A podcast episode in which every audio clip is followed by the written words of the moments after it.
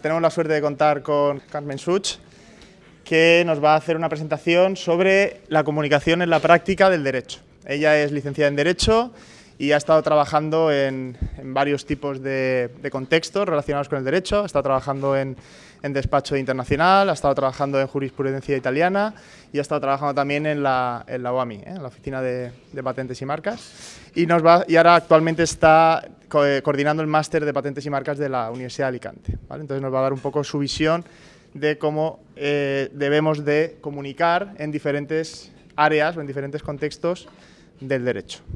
Una visión práctica que creo que va a ser muy interesante y que os puede aportar mucho de cara al futuro, ¿vale? Ya os dejo con ella. Buenos días. Bueno, en primer lugar estoy encantadísima de que me hayáis invitado a venir hoy. Como ya os ha dicho Álvaro, vengo de trabajar en sitios muy diferentes. Tengo 30 años, pero eh, da tiempo a hacer muchas cosas y más en crisis, que vas cambiando mucho de sitio. Eh, yo he tenido mucha suerte en todos los sitios en los que he trabajado y veréis que desde donde estáis vosotros a donde estoy yo, que algún día pronto estaréis aquí, eh, se pasa volando. Os voy a decir un poquito.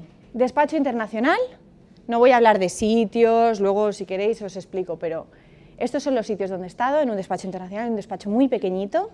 He hecho trabajo jurídico online, que muchas veces es una opción de trabajo que no se contempla, y hay mucho trabajo jurídico online, y en una institución internacional, agencia, que fue la OAMI.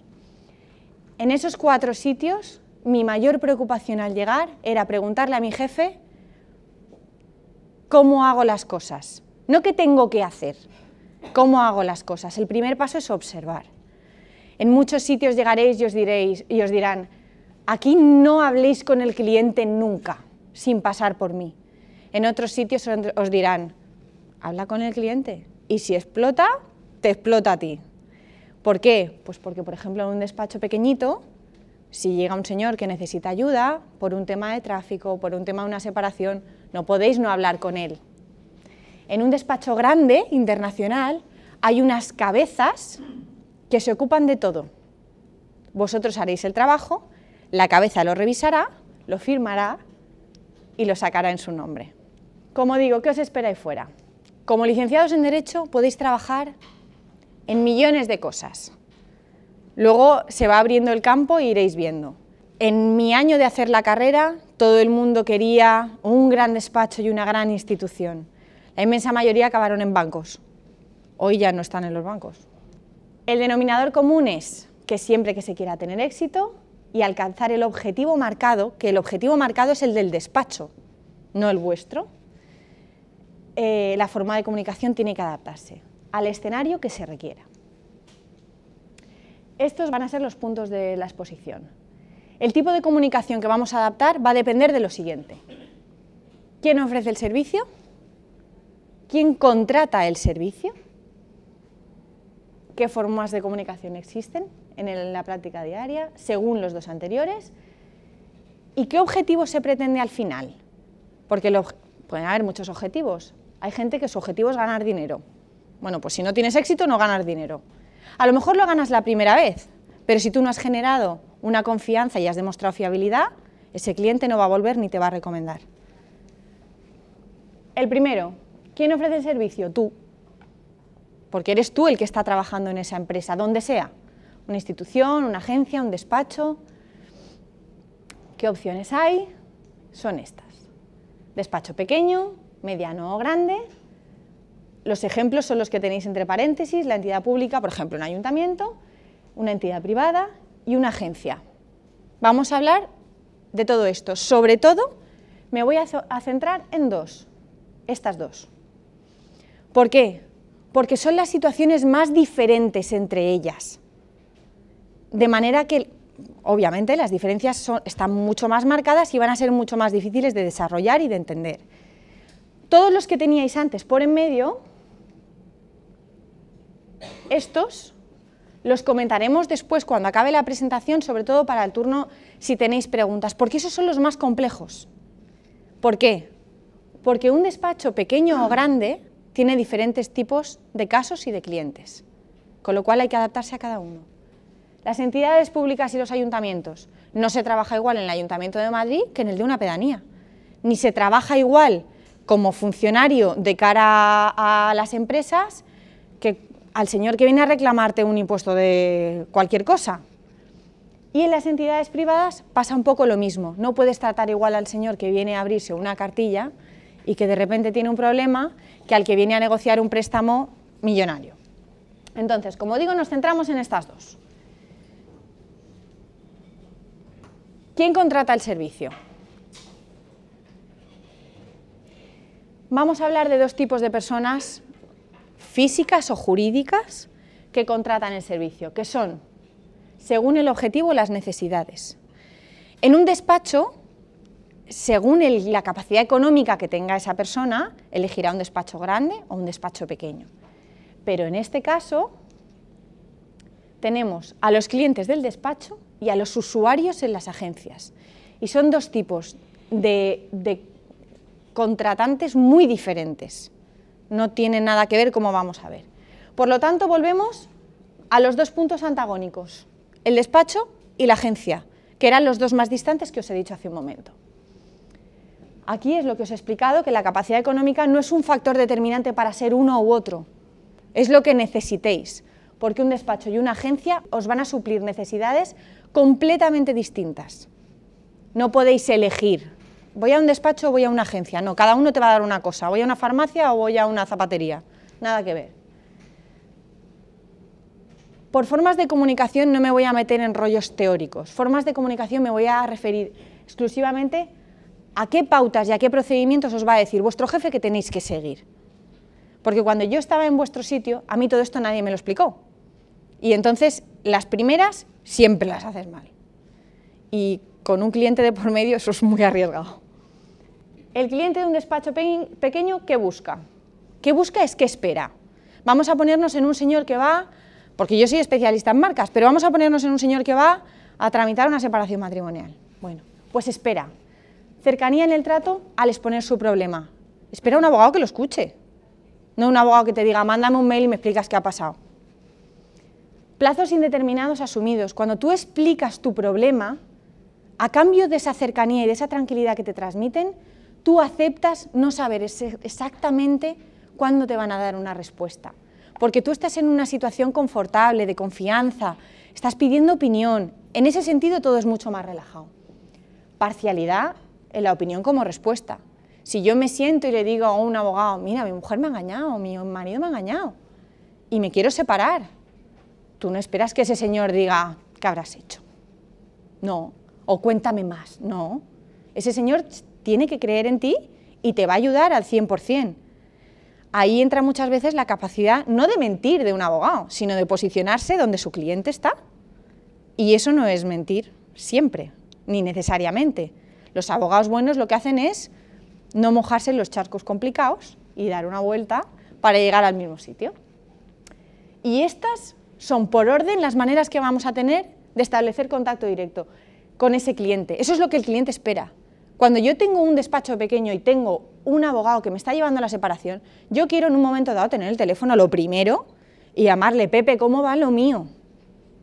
Y que Pepe te diga, macho, vamos a tomarnos un café, nos reunimos, vente al despacho que lo hablamos. Y lo tercero, y muy lejano, es un email. ¿Qué pasa en una agencia? Que es completamente antagónico una agencia, yo voy a poner siempre el ejemplo de la OAMI, que es donde tras cuatro años me ha entrado en la cabeza todo. Un trato distante y automatizado. ¿Por qué? Porque en la OAMI normalmente, eh, aparte de la solicitud que tú hagas de marca, hay mucho conflicto entre partes. Ellos resuelven muchos conflictos. Si yo, como una de las partes, tengo la capacidad de acceder directamente al tío que lleva mi caso, también sé que la contraparte accede directamente al tío que lleva mi caso. Y eso genera una inestabilidad tremenda, que con las miles y miles de cuestiones que entran en la OAMI al día, es inviable. Estaríamos todo el día con el teléfono. Entonces, los trámites y respuestas son automáticas. ¿Qué han hecho en la OAMI en este sentido? Bueno, pues la OAMI lo que ha desarrollado es una plataforma en Internet, en la página web, que es user-friendly, que anima a la gente que no sabe de marcas a poder hacer las cosas por sí sola, de manera que no necesiten ni siquiera un representante. Pero eso es lo máximo que se van a acercar al usuario normal. Por lo general, la gente buscará un experto en marcas para meterse ahí. Trámite y respuesta automatizada. Plazos seguros, que es completamente lo contrario. Yo a cambio de no tener ninguna comunicación directa, espero que si la página web pone que me lo resuelven en 10 semanas, como una decisión de oposición, en 10 semanas está. Sí o sí.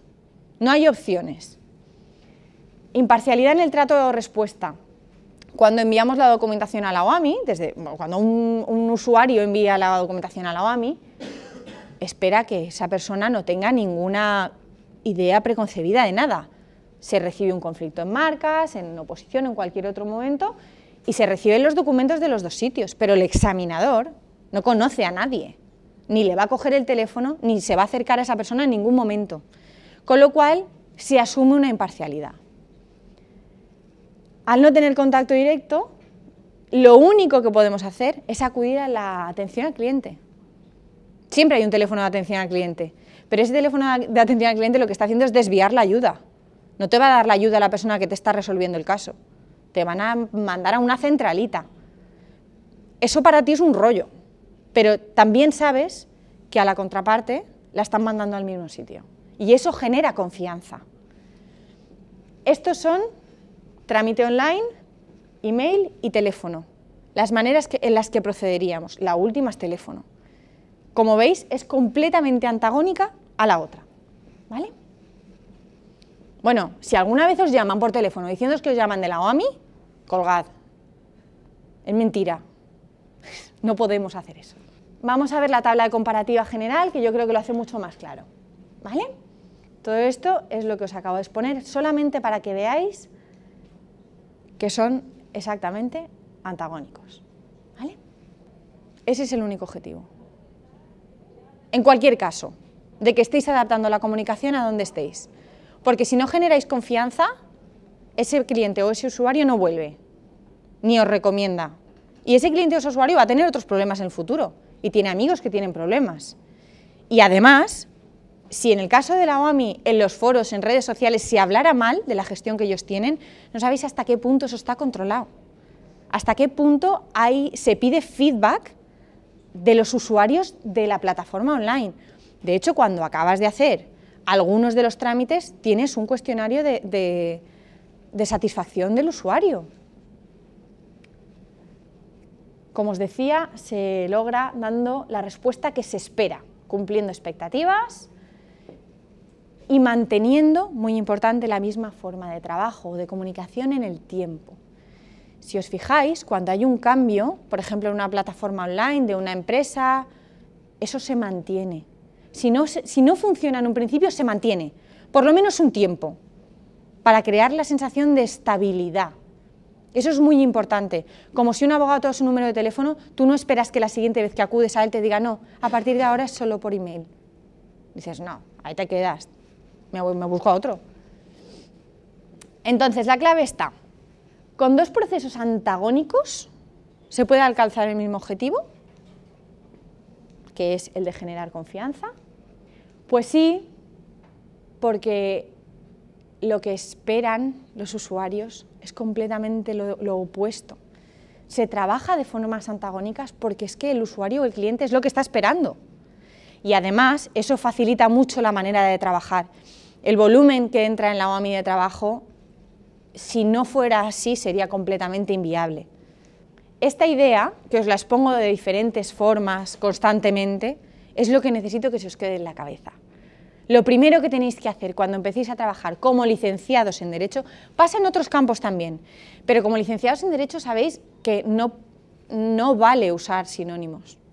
Cada palabra tiene una definición tan exacta que como tú utilices por error una palabra que para el mundo no jurídico son sinónimos, puedes pegar una patinada que ya te desacredita durante un tiempo con ese cliente, con ese usuario. El objetivo es que confíe en un sistema fiable. La fiabilidad la da la permanencia en el tiempo. Mantener en el tiempo la misma manera de trabajar. Otros escenarios, los complicados. Los complicados son un despacho que crece mucho y al crecer mucho tiene los clientes de toda la vida, de Pepe, llámame cuando acabes. Nuevos clientes que pueden tener empresas más grandes y que esperan una respuesta un poquito más distante, ¿no? A lo mejor o que directamente se comunican por email, no quieren llamadas de teléfono. Otra opción que tenemos es que una gran empresa tenga un departamento legal, que es el que se comunica con la OAMI, con el ayuntamiento. Ahí estamos partiendo de la comunicación entre dos profesionales del mismo sector. Por eso os estoy diciendo que todos esos intermedios son más complicados. Vamos a ver algunos. La banca, lo que os decía al principio, depende del cliente. No podemos tratar a todos igual. Un préstamo de 1.000 euros no es un préstamo de un millón de euros. No se le trata igual. Despachos, lo que os decía, nuevos clientes, pues mira, ahora somos más socios, hemos aumentado el volumen del trabajo. Ya no somos dos, ahora somos 14. Por lo tanto, tenemos siete secretarias. Esas siete secretarias se tienen que comunicar, con el exterior porque yo no doy abasto. ¿Vale? Todo eso es comunicación pura y dura adaptada en una institución pública.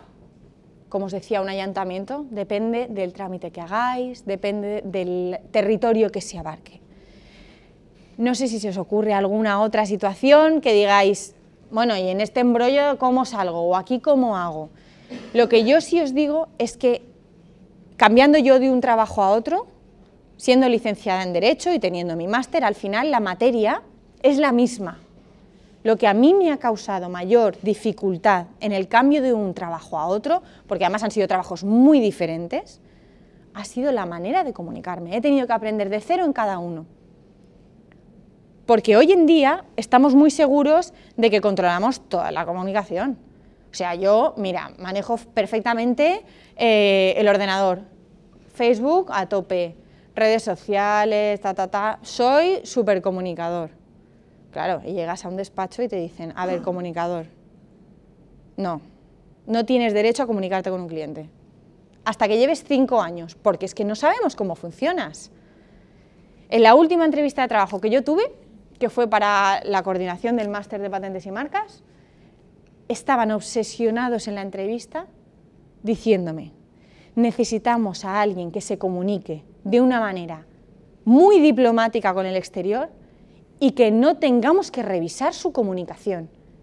Claro, me estaban diciendo, no vamos a poder leer tus emails con los señores que traemos. Y traemos a los mejores expertos del mundo en lo que hacemos, con lo cual son señores que tienes que, tienes que ver cada uno que necesita. Esto estaría entre estas intermedias. Yo trato todos los días con los alumnos y los alumnos requieren un tipo de comunicación que mi jefe o los profesores no tolerarían jamás. Y al revés, si yo me comunico con los alumnos como me comunico con los profesores, me dirían, menuda tía más distante y más fría. Mientras se os haya quedado en la cabeza la necesidad de adaptarse, cuando entréis como juristas, como juristas os digo, a cualquier puesto de trabajo, la primera pregunta es, ¿cómo se comunica uno con el exterior en esta empresa? Si hacéis eso, empezáis con buen pie, y empezáis sobre seguro, no vais a patinar en eso. Porque una mala contestación, mala no, una contestación equivocada a un email o que te llegue un email de un cliente y tú no sabes que no le puedes contestar directamente y lo contestas, es una patinada terrible al comenzar. Yo estoy segura de que lo vais a hacer súper bien, porque además, si lo he hecho yo, lo puede hacer todo el mundo. Eso es muy, muy básico. ¿Vale? Si se os ocurre cualquier escenario un poco complicado que hayáis tenido a lo mejor, bueno, aquí estoy. Eso es todo, chicos.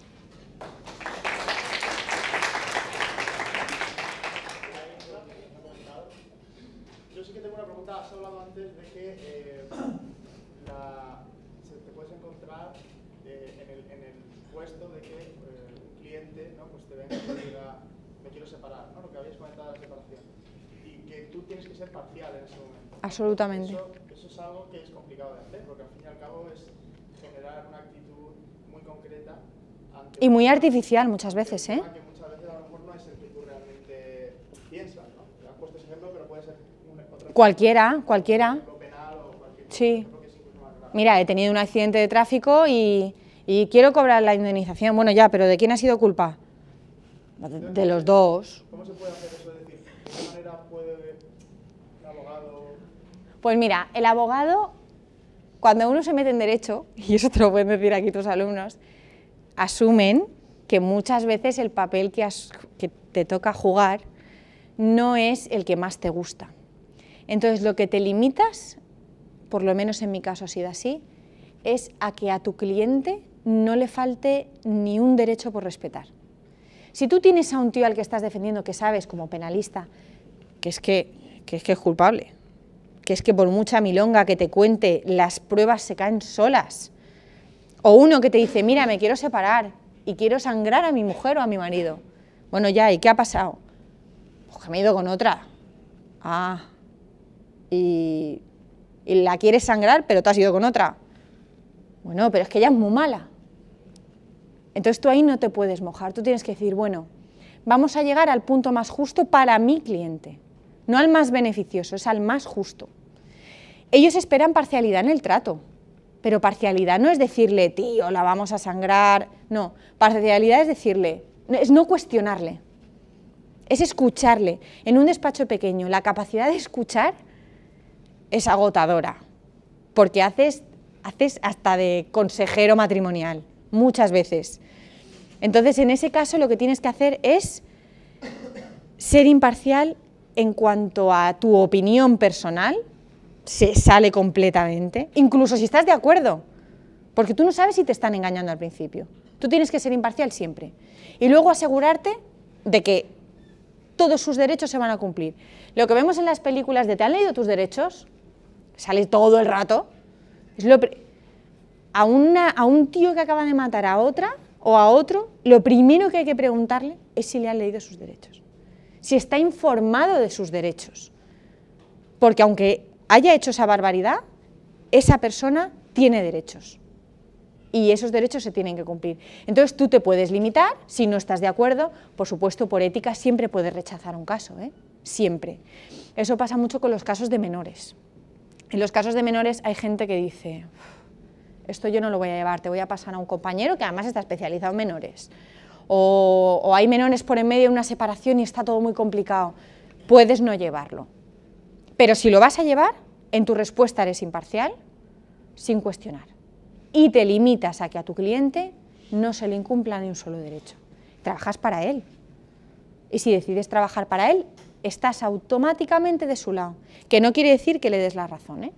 Pero tú de cara a un tribunal o de cara a otros compañeros o a, a la opinión, tú estás de su lado.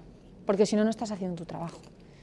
Siempre se ha dicho que los abogados no tienen moral. Bueno, yo creo que se puede tener, es un poco más complicado, pero se puede tener. Todo llega. Sí. Sí, súper importante.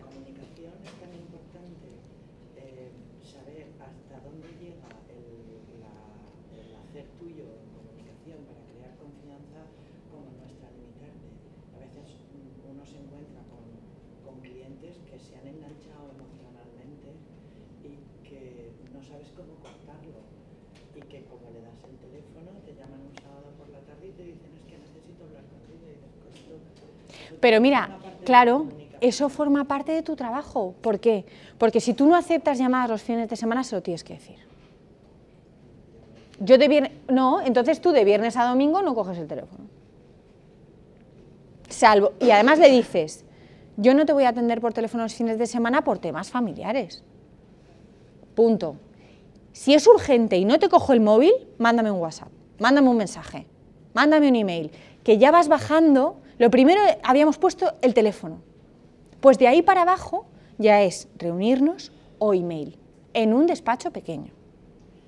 A uno grande jamás te llamarán en fin de semana. Pero precisamente en un despacho pequeño eh, es, es, muy delicado. Es muy complicado porque es muy delicado. que tú le estás dando confianza y que has conseguido que sea absolutamente fiel a ti. Te necesita.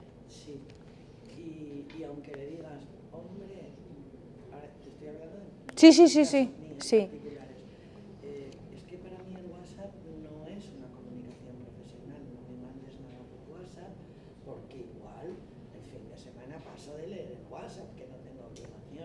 Claro, lo que pasa es que... Cuando consigue hablar contigo, es que te he mandado ese WhatsApp, pues no te he dicho. Ya, pero es que porque está enganchado y eso ya... Eso pasa en tantas profesiones, eso pasa en psicología. Es que en psicología, es que es que en psicología, tú cuando tienes un psicólogo en el que confías y estás encantado con tu psicólogo y de repente tienes una tragedia, que luego te das cuenta que a lo mejor no ha sido tanta tragedia, o sí ha sido una tragedia, no lo sabes. Pero cuando de repente te pasa algo, la primera reacción es decir, voy a llamar a mi psicólogo. ¿Cuántas veces no oís en la tele? Que a mí me encanta oírlo.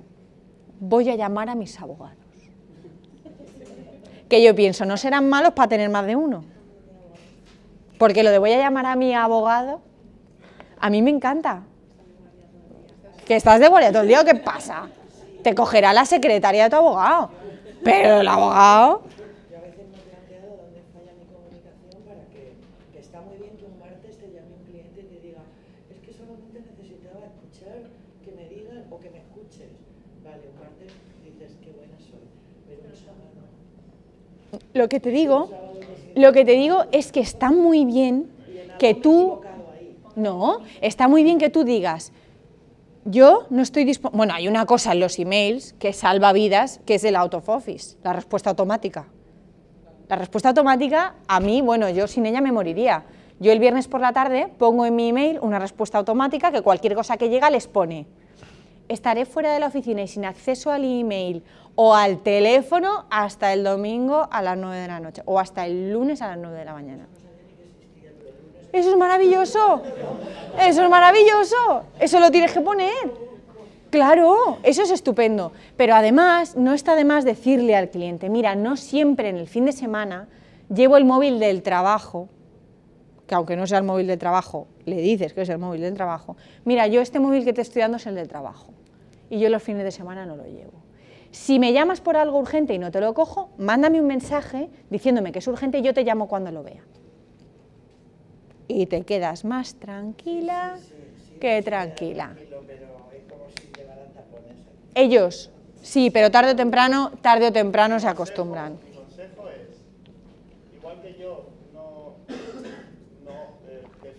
eh, pacientes, los abogados tenéis que tratar a pacientes eh, en vuestro ejercicio pues, profesional. Vosotros sois abogados, vosotros sois abogados y os tenéis que encargar de...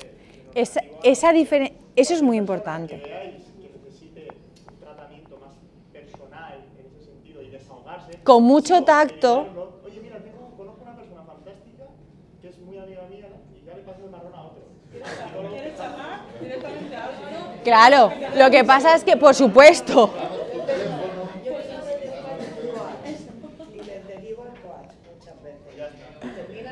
se me en la puerta y, abres y dices, es que solo quería darte un abrazo. Bueno.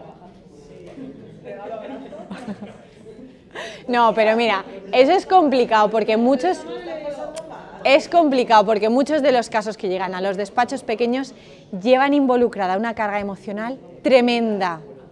Y ahí tienes que tener tacto. Porque, a ver, mandarlos a un psicólogo está muy bien, pero a lo mejor el cliente se ofende. No, escucha, o no tiene, o no, claro, no, no, pero es complicado. También te digo, también te digo que, la, que el tipo de reacción que tengas el primer día, tienes que mantenerlo en el tiempo, lo hemos hablado, ¿eh? Si el primer día le dices, va, no llores, dame un abrazo, la has liado. Porque de ahí no sales. De ahí no sales porque además ella o él le dirá a sus amigos, a su familia, mira, mi abogado es, tiene un tacto, a mí me da un abrazo hoy. Claro, que ahí estás perdida, ¿eh? Porque todo el que te venga recomendado va a entrar con los brazos así, a llorar. Entonces, desde el principio te tienes que poner al otro lado de la mesa. Y al otro lado de la mesa implica que cada uno tiene su papel.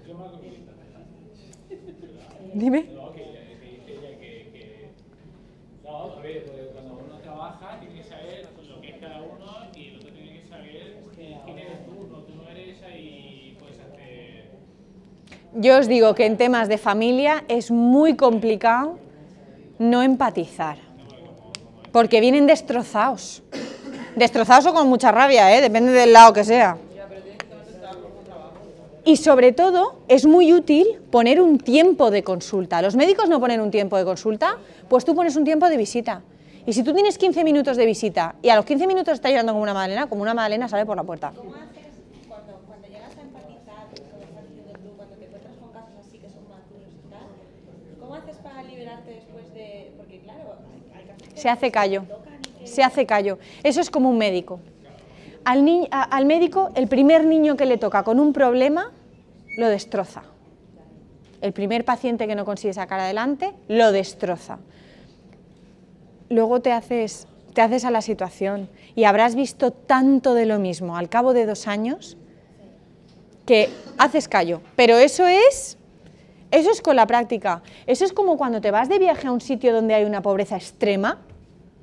El primer día te pegas una plorera que te mueres. Y el día que te vuelves a casa, sigues tocado, pero ya has hecho callo.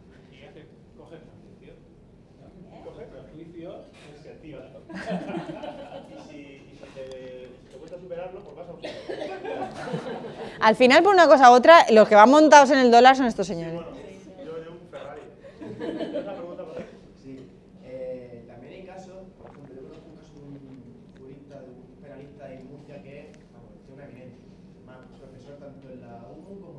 Pues tiene que tener un estómago. Mira. O sea, todo lo que sea de tráfico de droga, asesinato, algunos condenadores, todo lo todo el caso que sea drogar complicado, la cantar te lo ve. Vamos, pero él te dice lo primero que te dice, o sea, a mí no me Ya te llamaré yo cuando haga tu llamada y en el caso que te llame. Pero a mí, a mí esta me traga para mi parte Perfecto, pues esa es la comunicación que a él, él ha decidido establecer, el tipo de la manera de comunicación que él decidió establecer al principio, o a lo mejor la estableció cuando ya estaba hasta el moño, pero la mantiene, pero la mantiene, y el cliente que recomienda a otro para ir a ese señor que es muy bueno, ya dice, ahora te aviso de que mi abogado al móvil no te lo va a coger. Pero a él igual le funciona, porque si él es una eminencia, entramos en el tipo de, aunque su despacho no sea grande, la reputación suya es tan grande que le permite hacer eso. Si tú eres un polluelo, que acaba de empezar, y tú le dices a uno, a mí no me vayas a llamar, ya te llamo yo, pues igual se parten de la risa en tu cara. Este hombre lo que hace es coger a su alumno, a los que es más de cada promoción, que más le hayan impresionado, se los lleva, y alumnos se dan, pero a la forma de hostias por entrar frente su despacho. Me lo creo, me lo creo. Me lo creo. También te digo que la especialidad que cojáis en el futuro dependerá del estómago que tengáis en muchos casos. Es como un médico. Un médico que tiene muchísima empatía con los niños pequeñitos jamás cogería pediatría.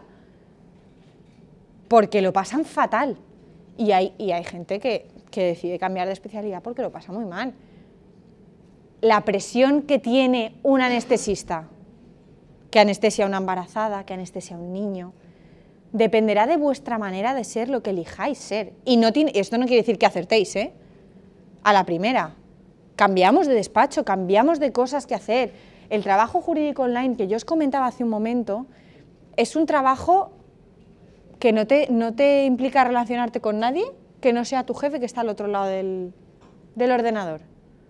Recibes jurisprudencia online, la analizas, haces un brief, lo mandas, hay muchos trabajos que todavía no conocéis y que, que, yo no conozco y que van saliendo. Hay muchas ofertas de trabajo que yo la leo y digo, bueno, esto no es lo mío. Y luego leo y veo licenciado en Derecho o Derecho de Digo, ¿cómo? ¿Cómo? ¿Aquí vas a meter a un abogado? Bueno, pues sí. Entonces, dependerá de vuestra manera de ser. Nosotros teníamos en la familia un despacho de penalistas que iba súper bien y para mí hubiera sido facilísimo meterme ahí. Vamos, no tenía que hacer nada, tenía que pedir un despacho, ese, y me siento. Y lo hice todo al revés. Cogí una especialidad de la que ellos no tenían ni idea. Yo recuerdo la cara de mi abuelo, que era un penalista importantísimo en decirle, voy a hacer el máster de patentes y marcas. Y no me pudo ni sonreír. No me pudo sonreír. Me dijo, ¿y eso qué es? con una cara de susto como diciendo, ya ha tirado la vida por la borda. Claro. Pensar que os gusta, pensar, porque, y, pensar en cómo sois buenos comunicándoos. Aunque luego podáis aprender, algunos de vosotros diréis, no, yo necesito contacto directo con el cliente. Yo prefiero estar llevando temas de familia, pero, pero conocer al cliente, intimar en ese sentido, darle, darle mi número de teléfono. Hay gente que prefiere trabajar así. Y otros que dicen, no, no, yo prefiero ser funcionario, me voy a meter en este ayuntamiento, me saco una posición y a mí que no me mareen. ¿Cómo sois? Y sobre todo, ¿cómo sois capaces de comunicaros? ¿O seríais capaces de aprender a comunicaros de otra manera? ¿Seríais capaces de trabajar como ratoncitos o como chinitos en un ordenador sin comunicación exterior? A lo mejor no. A mí mucha gente, lo hablaba yo ahora con Álvaro en el coche, me pregunta, ¿y por qué no te metes en la y haces la oposición y te quedas? Digo, pues porque yo trabajar de funcionaria 10 años creo que me moriría de una depresión. Cada uno es de una manera. Y a mí me encanta el trabajo allí, pero yo no me quiero atar. Eso lo tenéis que pensar todos vosotros. Y de eso dependerá la especialidad que cogéis, que no tiene por qué ser la definitiva, pero sí la primera que probéis. Sí que os digo que en el campo del derecho hay tantas cosas diferentes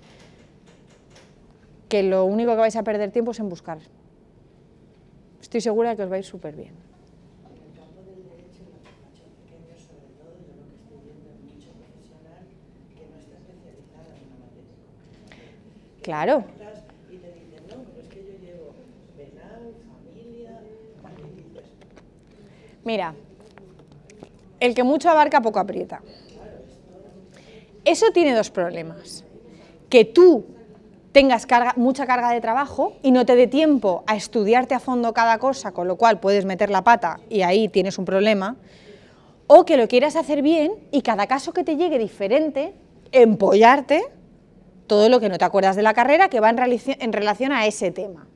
¿Vale? Eso es una pérdida de tiempo enorme. Sí que os digo que cuando empezó la crisis, porque yo empecé a trabajar cuando se pegó la torta grande el país. Entonces vi, me recordaba mucho la sensación cuando veis una hilita de hormigas que van todas una detrás de otra y pasáis un dedo por en medio y cunde el pánico. Eso es lo que pasó en los despachos. De repente nadie pagaba, no había clientes nuevos y cundió el pánico. Los especialistas en cualquier campo del derecho siempre están solicitados, porque solo el especialista puede hacer muchos trámites en derecho canónico, en las separaciones, eh, temas de iglesias, mm, anulación del matrimonio religioso, pues si tú no eres letrado del Tribunal de la Rota, que eso es un máster y un examen, tú no puedes entrar en ese campo. Si tú no haces el máster que he hecho yo de patentes y marcas, hombre, tú puedes decir que llevas marcas, de ahí a que atines, no es fácil, como todo. Es que un cardiólogo no puede anestesiar, claro, Ahora, si un cardiólogo está, si pudiera en ese caso anestesiar, o se sienta y se lo empolla, o se carga al que está anestesiando. Pero precisamente por la situación de crisis, donde en mi caso, por ejemplo, es en laboral, que los abogados no lo han querido nunca, y en mi trabajo no de pronto te encontrabas con casi todos los despachos de la ciudad, que todos querían tocar laboral. Porque había mucho trabajo, por los despidos.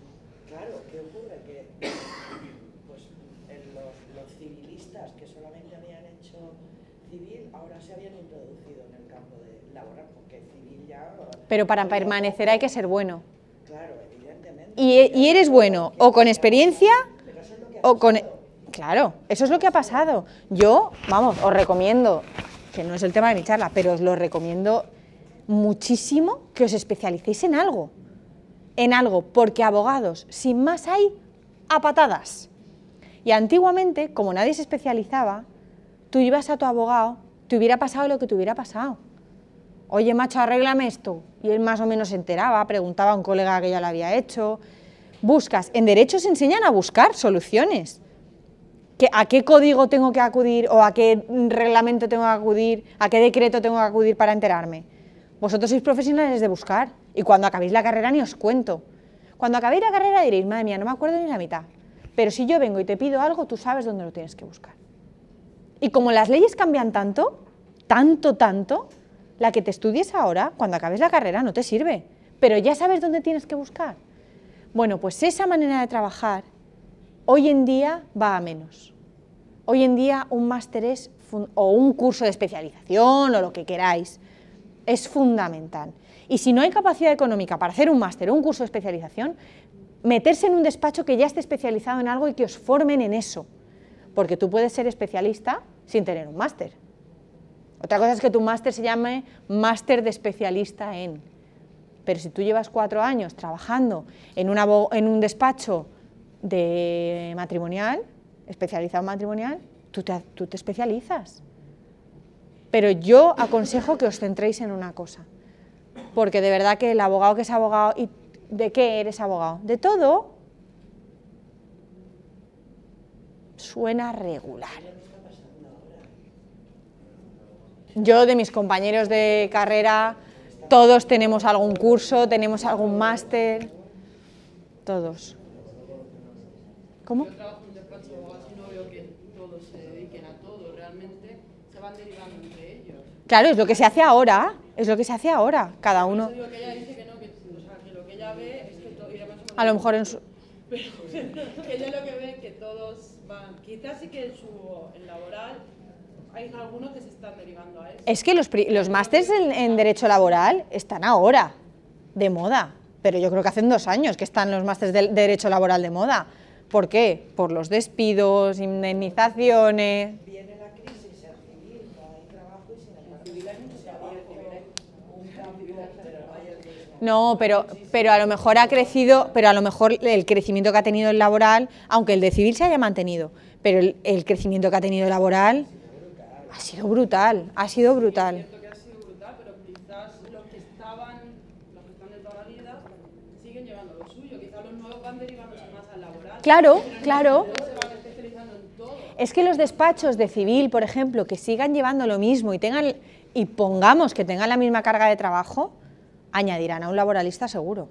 O pondrán a uno de los que tiene, en la mayoría de los casos, el o no siempre existe. Siempre, siempre podemos decir o no. Pero es verdad que... No, eso es verdad. Es verdad. Es verdad. Eso es verdad.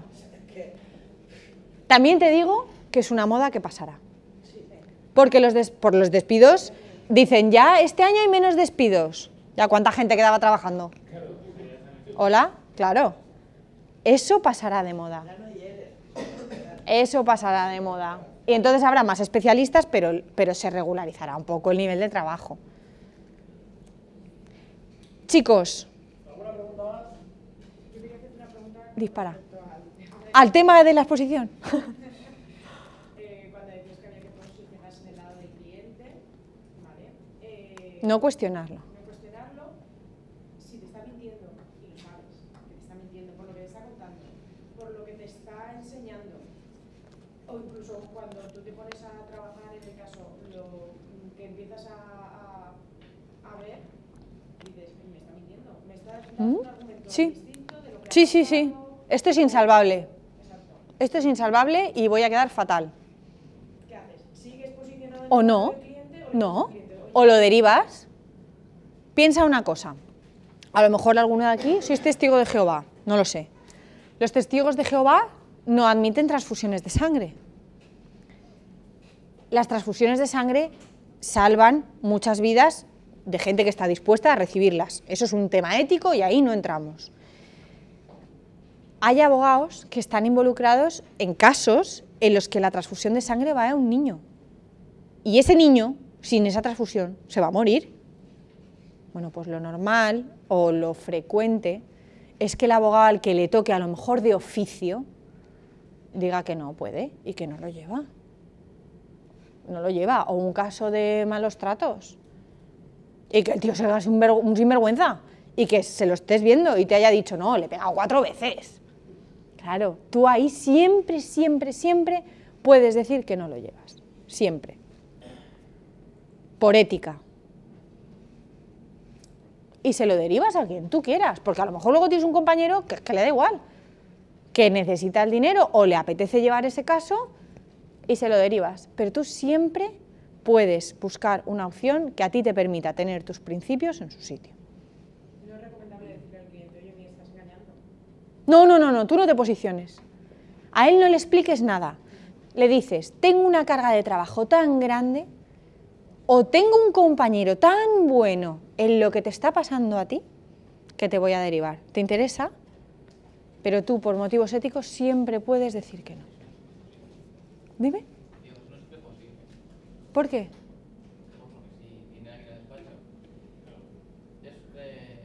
ciertos casos, que él te está contando una cosa y tú sabes, o si te la cuenta otra persona y vos la consigues, porque esa otra persona no lo sabe, pero te la ha contado a ti y tú sabes que lo que no es posible. No lo puedes derivar. ¿Por qué no lo puedes derivar? Claro, estás en una fase en la que él está pidiendo asesoramiento jurídico y tú le dices, mira, yo no te puedo asesorar en este tema, no soy experto, tengo un compañero que lo es.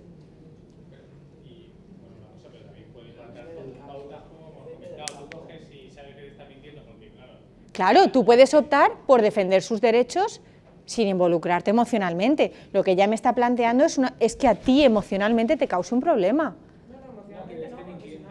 Ah, bueno, que tú sepas que está mintiendo, pero es que que esté mintiendo no lo va a decir el juez, no tú. Ya, ya, pero luego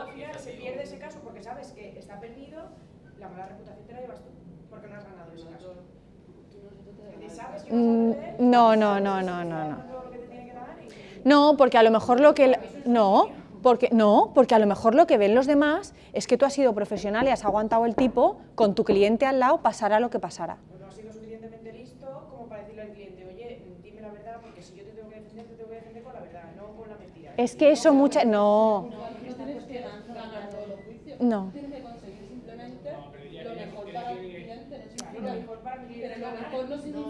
Pero no, pero no todos los juicios son ganables. Entonces, dentro de un juicio que públicamente está claro que no es ganable, tú puedes llegar al acuerdo de que tu cliente tenga la menor pena posible, la menor fianza posible, que tenga... Puedes negociar muchas cosas que en tu ámbito profesional se consideran un éxito que las consigas, ¿eh? ¿Cómo? No, no, no, no, no. No, no, no, no, no, no, no. No, porque si yo sé que mi cliente es culpable pero también sé que le están pidiendo una pena que es superior a la que le toca, yo puedo luchar por una pena menor. Por ejemplo, presentar algo a una administración pública. Bueno. Por ejemplo, presentar un recurso. Y él te está preguntando una cosa que no es, que eh, no es que es cierta. Entonces tú no puedes hacer lo mejor para él si te está engañando. Claro, verdad es que el usuario te está engañando. Vamos a ver, si tú vas a presentar.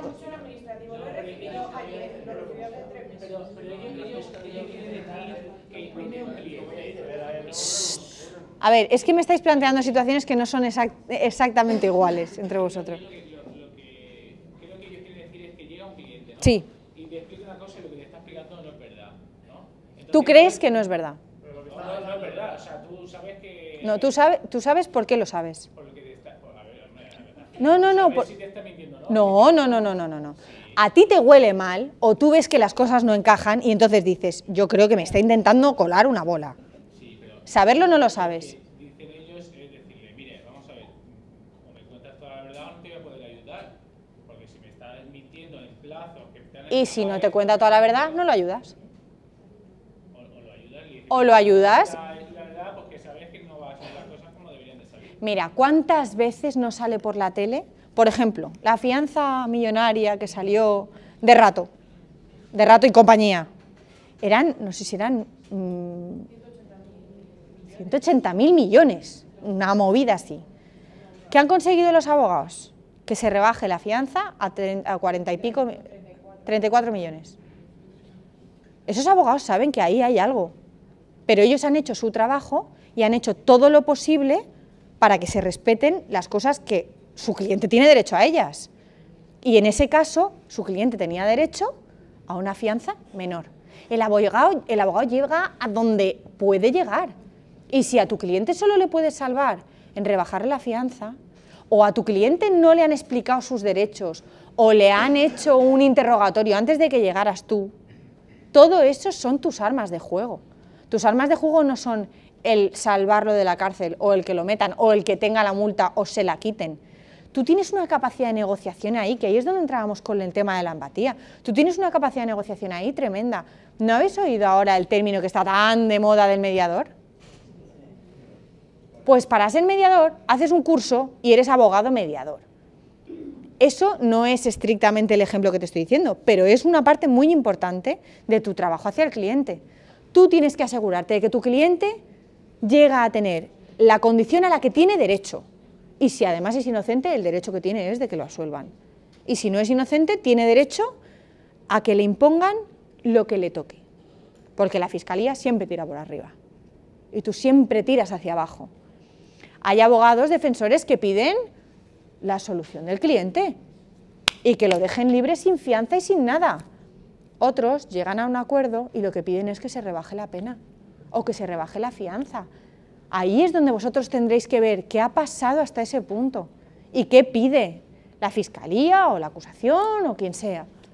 Hay una parte de negociación muy importante con la que vosotros os salváis un poco eh, en el ámbito ético, en el ámbito de la moral. Y siempre, siempre podréis decir que no lleváis algo en lo que no creáis.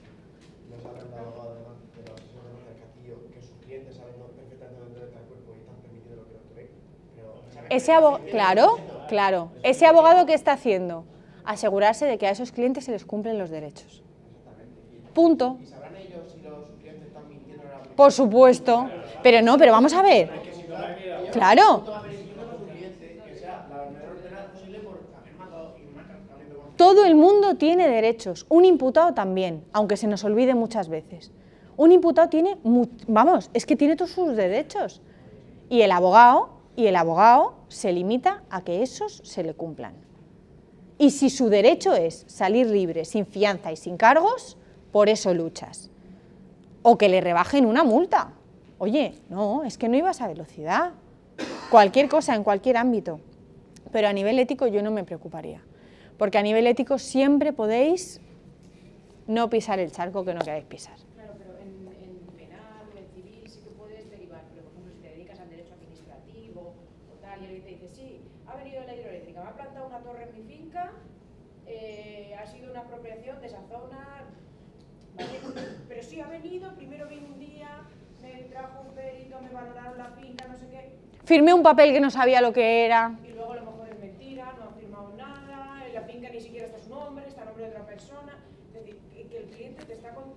una milonga. y luego no es verdad. bueno, pues tú de cara al cliente le dirás, claro, pues tú. Como voy a si esa finca ni siquiera te asegura y te asegura que esa finca es suya. Ah, pues entonces tienes que empezar desde el principio. Vas a tu cliente y le dices, en este papel pone que no es tuya. Claro, todo ese proceso lo tienes que trabajar. Pero es que tú como abogado... No, pero ¿sabes qué pasa? Que tú como abogado tienes que investigar. Tú como abogado te pasas el día pateándote ayuntamientos, concejalías... Eh, todo ese trabajo que llevas, para luego decir al cliente esto no te lo puedo llevar, o esto está perdido. Ah, pues, adiós.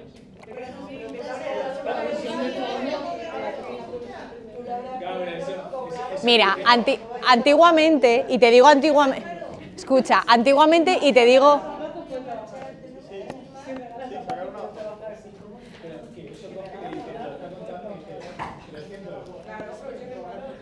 antiguamente, y digo antiguamente, hace siete, ocho años, a nadie se le pedía por adelantado en un despacho de abogados nada de dinero. Hoy en día se cobra por adelantado, por lo menos una parte. ¿Eh? Hombre, si no, no cobras. Si no, te vas a pasar más tiempo que investigando, persiguiendo.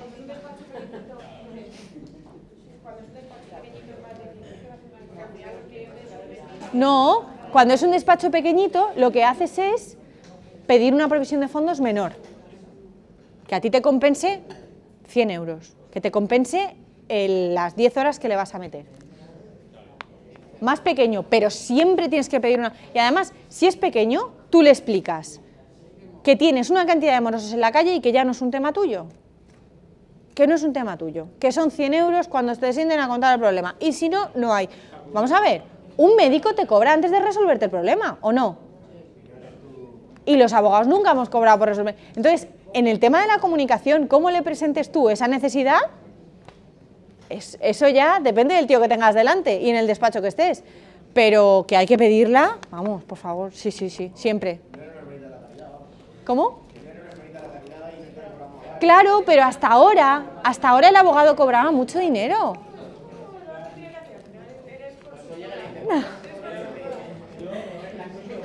No, pero no eres consultora. Eres consultora, eres psicóloga, eres amiga. No.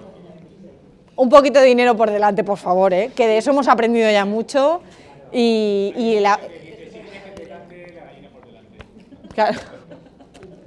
Eso. Ha sido un placer, chicos, de verdad.